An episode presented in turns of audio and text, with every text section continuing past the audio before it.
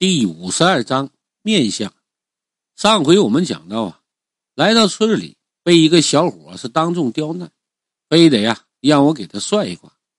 我呢观察他面相以后，决定我就不给他留情面，我就告诉这小伙：“你的阳根短小，为人呢极为自卑。”小伙子听了微微一愣，随即下意识的反问：“你你怎么知道的？”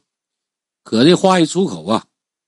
他的脸色为之一变，随即恼羞成怒，指着我大叫：“你你你变态！”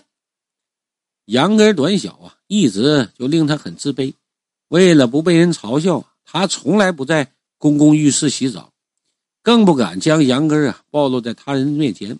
即便上厕所的时候啊，他都不敢站小便池那位置尿尿，就生怕别人看到那种异样的目光。眼下看我说出啊。杨根短小的秘密，恼羞成怒啊，自卑也，愤怒啊，这种感觉顿时就充满了整个胸腔啊。刚欲怒极当场，瞬间呢，就想起自己根本就没有在我面前就展示过杨根。再一回想我先前的言语啊，顿时是目瞪口呆。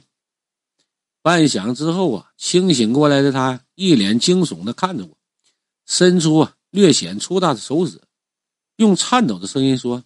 你你你你你从面相上看出来的，这个从面相上看出生理特征，在他看来绝对是匪夷所思，比神鬼传说啊还要令人恐惧。但事实呢，的确如此。按照面相学上来说呀，男性中鼻为阳根，可直接观察阳根的形状，如鼻长者阳根则长，鼻短者阳根则短，鼻头呢。是羊根前部的部分，鼻头大则代表着前半部位置粗大，鼻头细小则表明前半部细小。鼻梁啊是羊根的后半部，鼻翼呢是阴囊，鼻上生痣则代表阴部啊亦有痣相应。他的声音一落，现场就传来一阵哄笑之声，小伙子羞愧的满脸通红，撇开人群呢，飞一般呢就逃走了。经过这小伙这么一闹啊，现场的村民看我的目光由先前的质疑，哎，逐渐的转变为钦佩，特别是那些上了年纪的老人呢，显得更加的虔诚。在这一刻呀，我这个年纪轻这个劣势啊，已经丝毫不存在了。我本以为小伙这么一闹，村里传开了，李富贵的老丈人、老丈母娘啊，肯定就前来向我求援。结果却在这个时候啊，有一个大学生模样的小伙就站出来了。道长，我以前曾听说过《周易》预测很准，现在我有一事想请您给我测一下。这又是找茬了，这是我第一反应啊。看着他挑衅的眼神啊，我点点头就答应了。他笑了笑说：“道长，我二大爷以前呢得过一场重病，做手术差点死了，你能测出？”他得的是什么病啊？何时是最危险的吗？他虽然用了一个“您”字作为尊称，可眼神透露出那种不屑，却是发自内心的。瞅他这个神情啊，我突然有一种骂娘的冲动。而现场的村民呢，则随着他这番话，将目光啊一下全部聚集到我的身上，有好奇的，有不屑的，有嘲讽的。看着众人的表情啊。我知道这事儿是另有隐情，甚至可以说呀，这些人呢都知道结果是什么。不过啊，我也没去揣想，也没运用跑江湖的手段。六爻卜算对于我来说是轻车熟路，一卦算前身呐。小伙子问题的难度性不大。我取出铜钱，平入掌心，置于地面，一连六次，得烽火佳人卦，化风天小畜卦。从卦象中看呢，这个五月火旺，父母亥水，休秋已极，又不是月见之生，说明其舅舅身体很差，虚弱的很。卦中啊，财爻丑土得月见之，声旺相耳，动克制。用神父母啊，亥水五行中水代表肾，用神用神修秋招旺财之旺相之财爻克，说明他二大爷。病在肾脏，用神父母亥水修秋于月见病，在日见又不得动摇之声，说明其舅舅病呢十分厉害，病情很危险。因用神之元神空亡无根测卦时啊，为戊寅日，为甲戌旬空，申酉而申酉乃神父母，亥水之元神。断卦时啊，空王一方指目前空王，意思就是说啊，其二代病危的时候，应该是去年的七八月份。用神父母亥水，虽然呢，休秋遭动摇。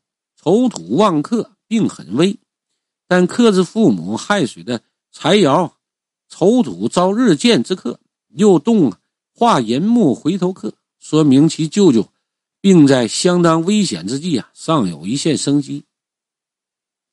我将那卦象的内容跟大学生啊有模有样的小伙一说，他当场就目瞪口呆呀，半晌之后竖起大拇指：“道长，你真是神了。”我二大爷确实得的肾病，而且很厉害。去年七八月份呢，病危去医院做了个换肾手术，差一点就死了，但后来被救活了。小伙话音一落，先前那个有些异动的老人站出来，咧嘴一笑：“嘿嘿，道长啊，您算的太准了，我就是他二大爷。”就在这个时候，又一个大学生模样的小伙站出来。看长相，这小伙跟先前逃逃走那个有几分相似，我估摸呢，这俩应该是兄弟。我看他站出来了，立刻意识到这就是来者不善。果然呢，这小伙一站出来就阴阳怪气的。哟呵，想不到小道长还真有些本事，来也给我算一个。我这人脾气虽好吧，可不代表能够容忍别人一而再、再而三的挑衅于我。眼下见这小伙明显是来找茬的，我当下懒得跟他废话，直接说：“算卦没问题，挂金五百，先钱后算。”小伙微微一愣啊，明显没想到我张口就要五百。不止他没想到啊，就连旁边围观的那些村民也对视，顿时啊就为之愕然。其中一个中年人似乎啊就看不惯我的行为，当场便说：“小道长。”你先前不是说挂金随意吗？怎么一眨眼功夫就要五百块钱一挂呢？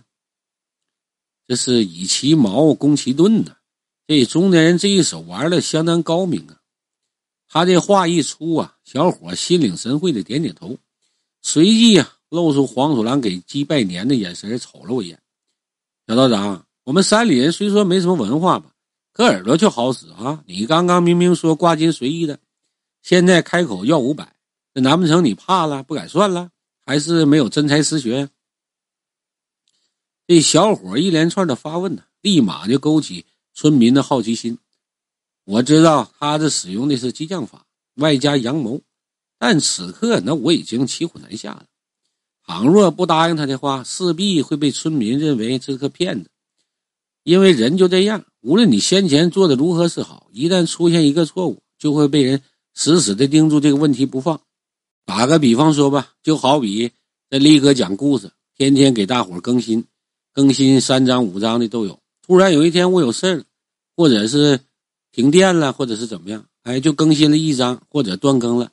这时候肯定就有好多这听友就开骂了，或者就直接抛弃我了，就走了。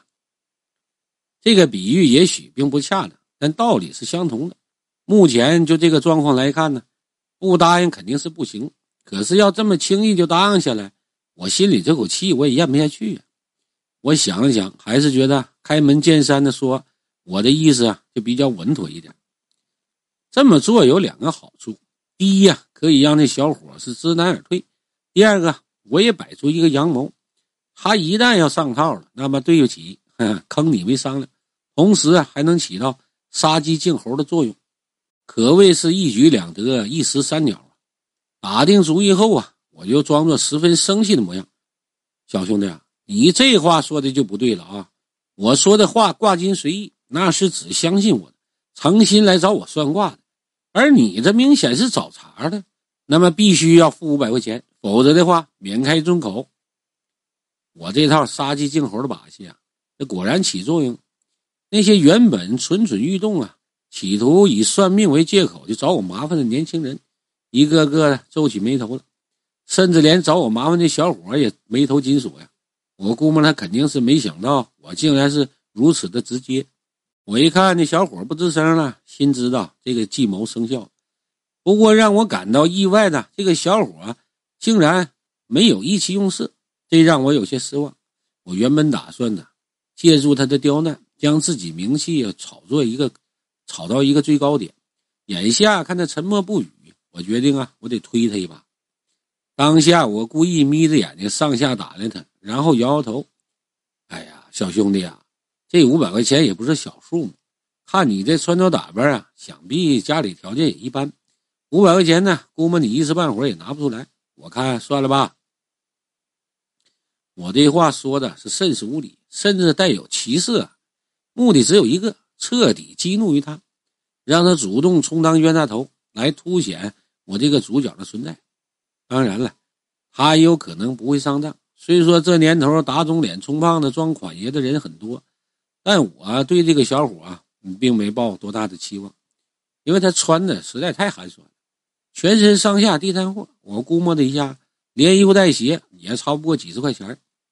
他听我这么一说呀，顿时恼羞成怒，眼瞅着就要爆发当场，也不知道他突然就想起个啥，接着从口袋里掏出六张皱巴巴的百元大钞，抽出五张放在我面前，钱给你了，道长，你帮我算一下吧。他的表现有点出乎我的意料啊，却在情理之中。我看那小伙一步步往我事先挖好的坑里跳啊，我心里暗自高兴，表面上装作风轻云淡的样子。呃，那你问吧。这小伙也不知道是心疼钱呢，还是对我恨的牙根痒痒。一听我发问呢，随即啊略带嘲讽的扫了我一眼。呃，小道长啊，既然你能通过面相看出生理特征，想必通过八字看这长相，对你来说也不难吧？嘴上说不难呢，可他眼神就已经充满了不屑之意啊！